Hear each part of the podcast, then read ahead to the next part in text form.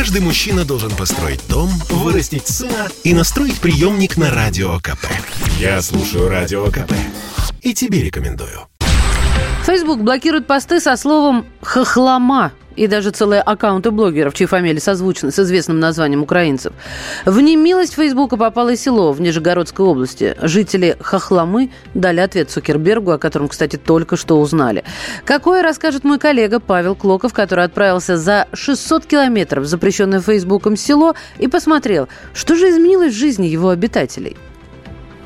Съездить в село Хохлома мы решили после скандального случая, который произошел с одним из блогеров. Он написал в Фейсбуке пост о российской ракете, которую украсили хохломой к юбилею Нижнего Новгорода. Все мы знаем, что хохлома – это старинная узорчатая роспись. Однако Марк Цукерберг и его команда сочли это слово ругательным. И решили, что его корень оскорбляет украинцев. Были, кстати, другие похожие случаи. Например, футбольного тренера Дмитрия Хохлова Facebook также постоянно банит.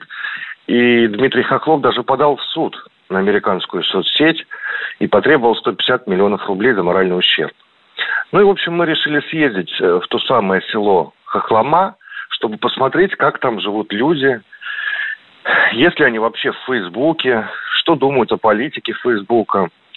А, в результате поездка получилась увлекательной. Мы посмотрели, как в близлежащих деревнях занимаются старинной росписью, пообщались с жителями самой Хохломы, пофотографировали деревянные избушки, в общем, прониклись атмосферой и выяснили, что ни один местный житель понятия не имеет, кто такой Марк Цукерберг.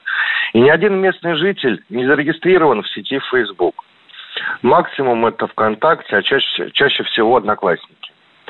А, в российской глубинке, так скажем, не до фейсбучных интриг.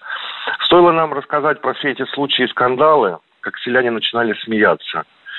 Ну, им надо домашний скот кормить, банки с огурцами закрывать, некоторым даже дровами запасаться, у кого газа нет. И так далее, и так далее. А тут какой-то, извините, Фейсбук. Ну вот, э, одна жительница Хохломы даже пригласила Марка Цукерберга в Нижегородскую область в гости. Только приезжать, сказала, нужно летом, когда полисадники цветут, кругом красиво, природа. Поедет американский миллиардер в Хохлому или нет, сообщим позднее. Павел Клоков, Комсомольская правда, Москва.